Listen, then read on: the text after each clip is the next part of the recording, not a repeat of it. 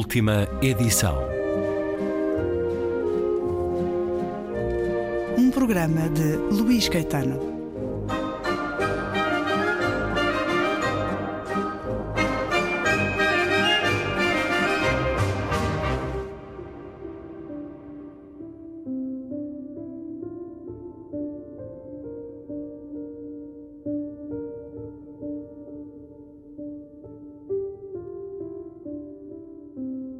Os meus pais quase nunca cantavam. O meu pai até dizia que só conhecia duas músicas, o hino e as outras. Mas em compensação, sabiam de cor dezenas de textos. E é portanto plausível que me tenham embalado com poemas, mesmo quando eu não passava de um embrião. O bicho da literatura mordeu-me cedo e por isso aprendi a ler e a escrever com uma febre que não pus em mais nada o resto da vida. Fui sempre um zero a matemática. Nunca tracei duas paralelas que não se encontrassem. Sou uma nódoa, literalmente, na cozinha. Só passei no exame de condução com 40 anos. E mesmo nas coisas do humor, fui bastante trôpica, só conseguindo que alguém se casasse comigo aos 45. A minha poesia, aliás, fala muito disto. Da aprendizagem da leitura, guardo, porém, recordações extremamente vivas, como a da primeira frase que li em voz alta numa aula. Pela vila vai movimento desusado, de um texto intitulado Tourada à Vara Larga, hoje de certo banido de qualquer manual escolar, num livro de capa verde que dizia nas costas: Ó oh Pedro, que é do livro de capa verde que te deu o avô a guardar. E estava cheinho de poemas, quase todos de João de Deus. Além de aos meus pais, devo, pois, à escola primária, a minha escrita mais bonita. E não estou a falar da caligrafia Embora não me esqueça daquele calo azul no dedo médio por causa da caneta de tinta permanente, mas de aprender a dar música e emprestar imagens às palavras, o que se revelou de extrema utilidade. Quando, por ser a última da ninhada e nunca me darem tempo de antena lá em casa, fiz umas quadras que impressionaram os adultos e os levaram a conceder-me um nadinha mais de atenção. Mal eu sabia que inaugurava então a minha carreira nas letras. Hoje, contam-me que a poesia é um bicho de sete cabeças para qualquer estudante, mesmo no ensino secundário. Recentemente, aceitei o convite de um professor dos arredores de Lisboa para ir explicar aos seus alunos do 11 ano que a poesia não é nenhum papão. Tentei, juro. Comecei por mostrar-lhes como se podia dizer uma coisa banalíssima com a máxima beleza. Mas, vendo-os sem reação, avancei com o golpe baixo de que um poema até pode servir para seduzir, ou, em caso de tampa, lamber feridas, dando vários exemplos disso, sempre com o extremo cuidado de evitar a palavra seios, que habitualmente dá aso a risinhos. A seguir, passei-lhes a bola, que perguntassem o que lhes apetecesse. Pois só quiseram saber quanto se ganhava com a poesia. Se o trabalho que se tinha a encontrar rimas era minimamente compensador e porque não passava eu a escrever em inglês, podendo assim vender livros em todo o mundo e receber mais dinheiro. Adeus, futuro.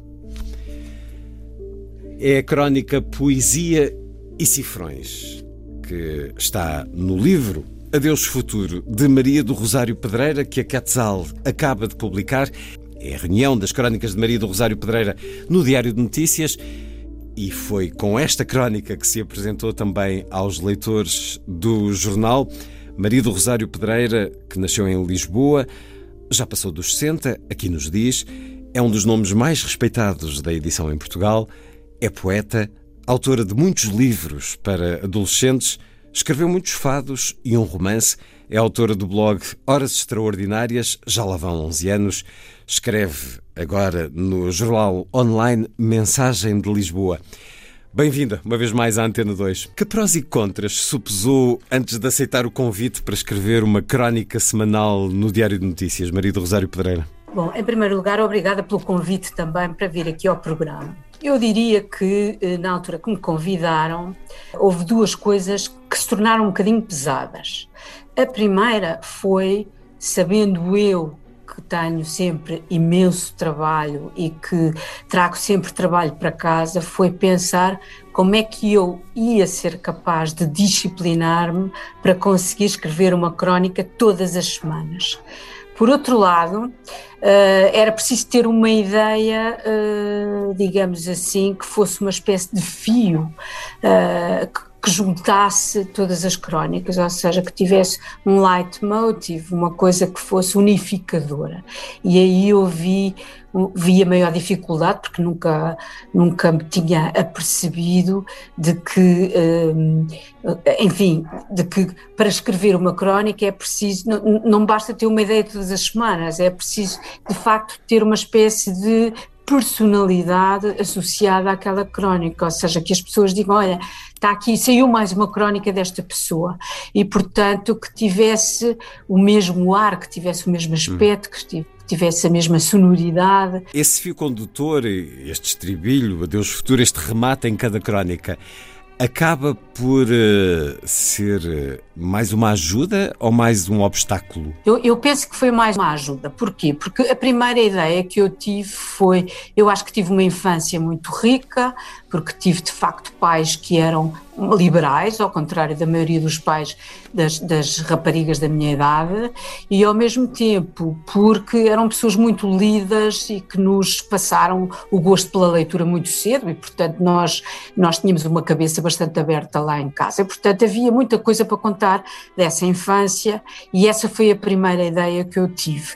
Mas eu não queria que uma crónica fosse de facto apenas uh, a minha vidinha, digamos assim, porque também não sou uma pessoa tão importante importante que a minha vida interessa assim a tanta gente. E, portanto, esse adeus futuro foi, no fundo, aquilo que conseguiu fazer a ponte entre essa infância, essa saudade que eu tinha de um tempo que tinha sido altamente enriquecedor na minha vida, e, ao mesmo tempo, aquilo que, o, que, que nós todos sonhámos que o futuro podia trazer de diferente e de melhor, e que, afinal, muitas vezes, com a desculpa uh, do politicamente correto ou daquilo que, que, tem de ser, se tornou muitas vezes uma coisa infernal e, portanto, esse adeus futuro foi libertador e foi talvez a, a, a ideia que me permitiu, de facto, escrever todas as semanas uma coisa que tivesse uma afinidade sempre, que fosse sempre afim. Essa coisa de dizer que houve coisas boas no passado, o passado,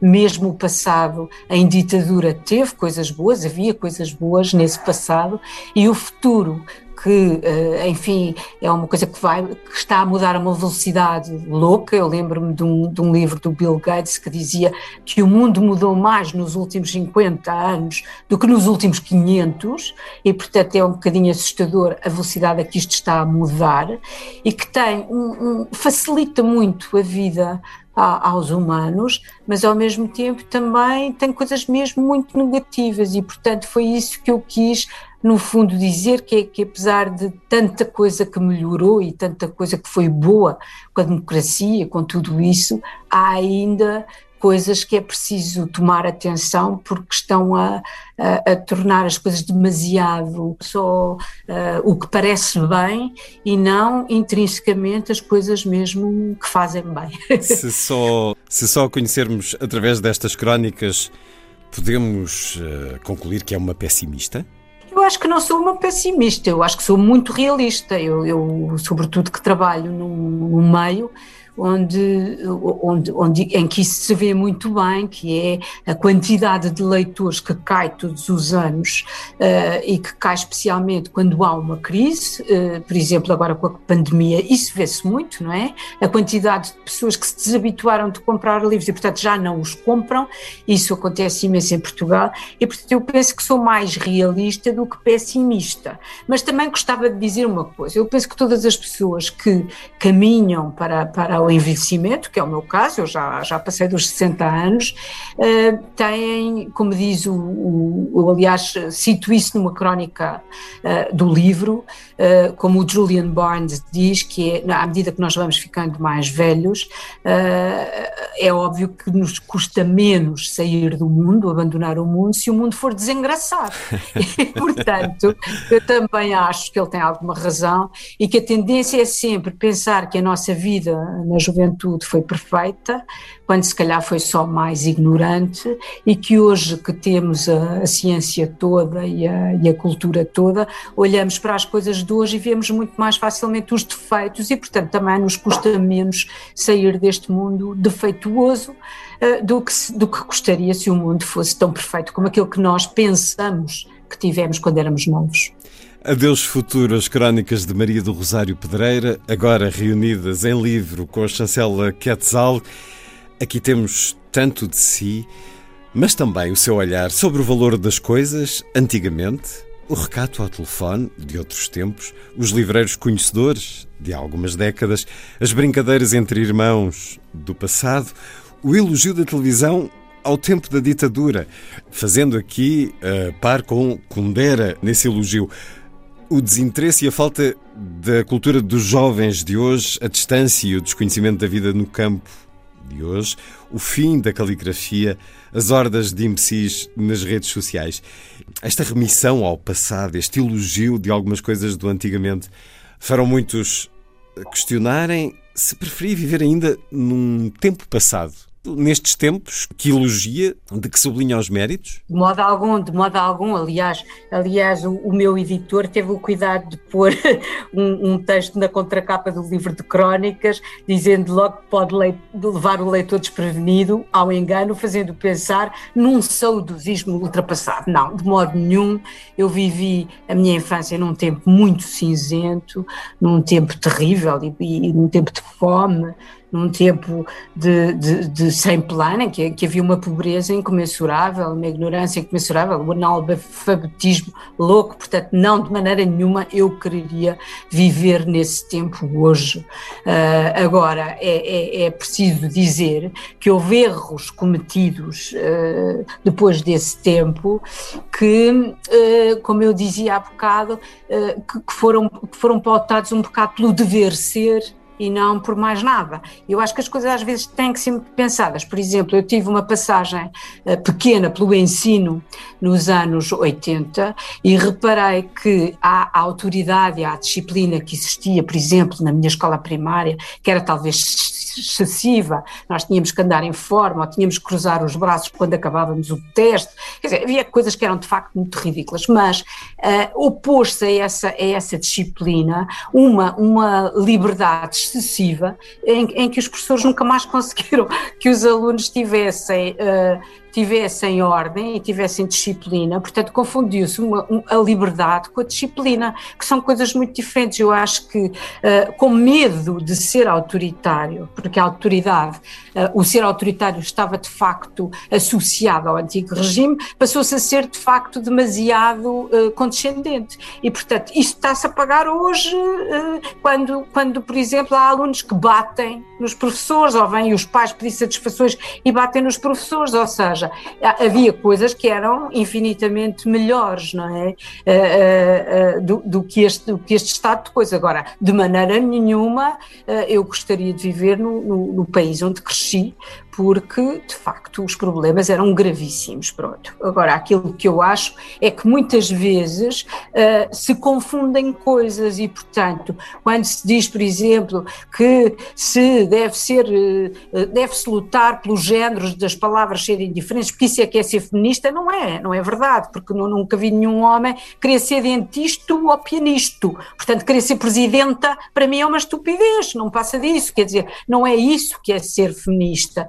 Ser feminista é querer ter os mesmos direitos que os homens tinham. E, portanto, eh, acho que às vezes há uma grande confusão eh, e também não, não, isso não significa que eu acho que o tempo antigo é que está certo. Agora, há coisas no tempo antigo que poderiam ter sido aproveitadas e eu acho que se faz muito tábua rasa. Uma coisa que eu senti nesses anos que estive no ensino que, por exemplo, sempre que mudava uh, o, o, governo de um PSD para um PS ou de um PS para um PSD, fazia-se tábua rasa de tudo o que tinha uh, alterado no, no, no, Ministério da Educação e, portanto, estávamos sempre a ter reformas, quando haveria muitas coisas que poderiam ter sido aproveitadas de uns governos para os outros, independentemente da, da, da digamos, da cor do, do, do partido do poder. Portanto, é isso, é isso que eu critico, que é o deitar fora tudo que pertencia ao passado, o esquecer tudo o que era positivo em, em várias áreas do passado e uh, passar a fazer uma coisa só porque é politicamente correta, quando eu acho que isso não faz sentido nenhum, que é preciso, e sobretudo porque acho também que enquanto não se resolverem os principais problemas da civilização, eh, enquanto há em Portugal 2 milhões de pobres, eu acho ridículo de facto que alguém queira ser presidenta. Acho preferível que queira tratar deste problema muito mais grave, que é ajudar a que a pobreza acabe no nosso país. É um livro de espantos e de inquietações de melancolia, também no olhar do passado e da vida própria. A obra completa de Sá de Miranda, lá está o soneto Quando eu, Senhor, em vós os olhos ponho, onde se diz Pasmado e duvidoso do que vi, me espanto às vezes, outras me avergonho.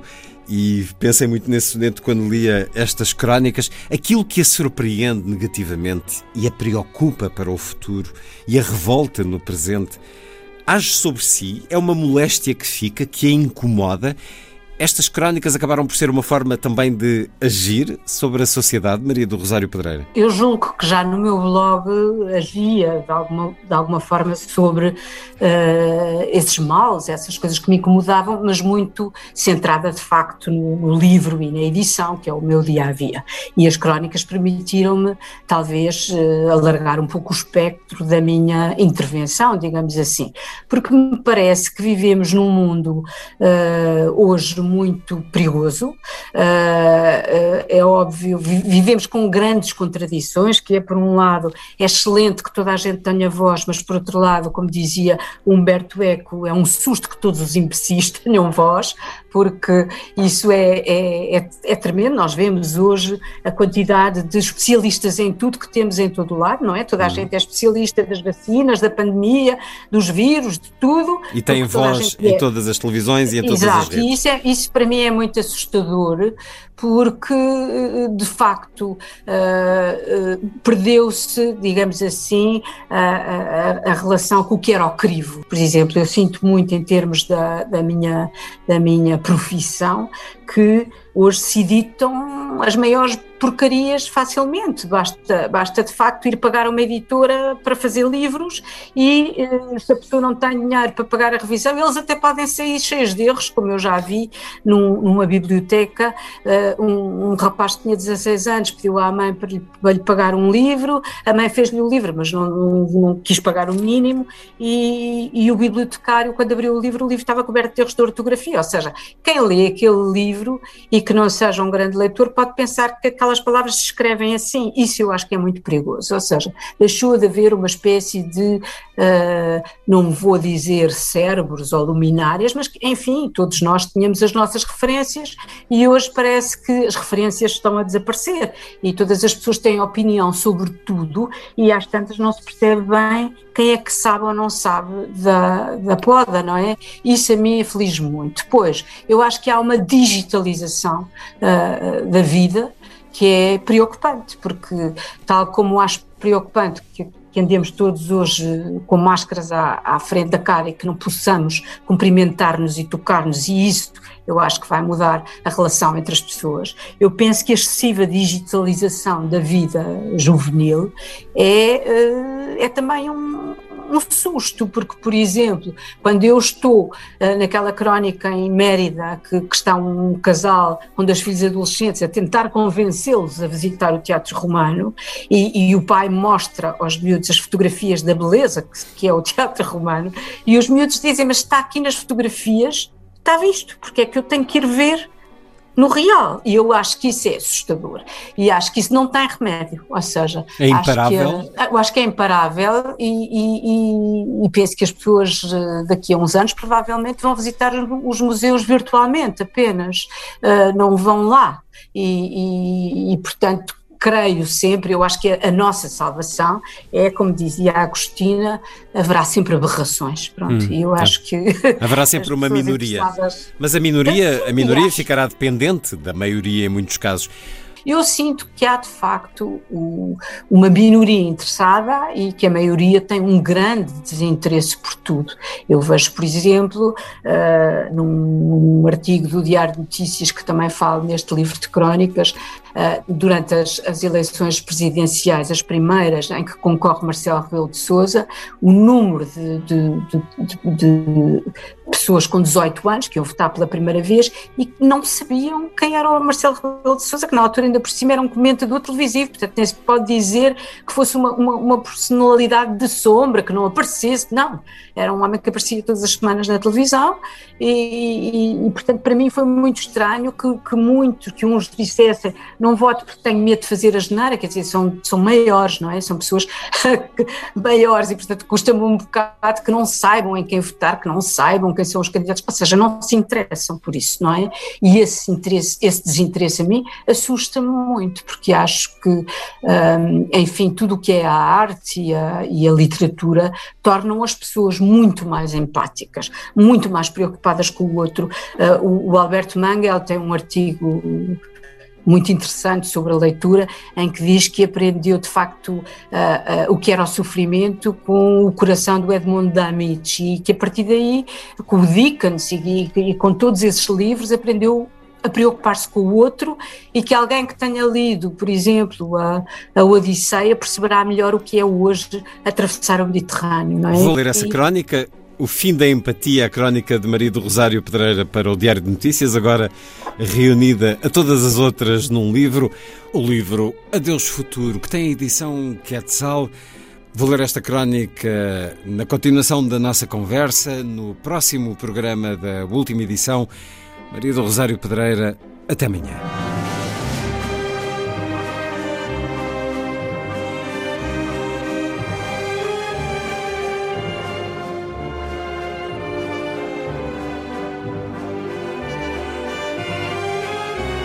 Última edição.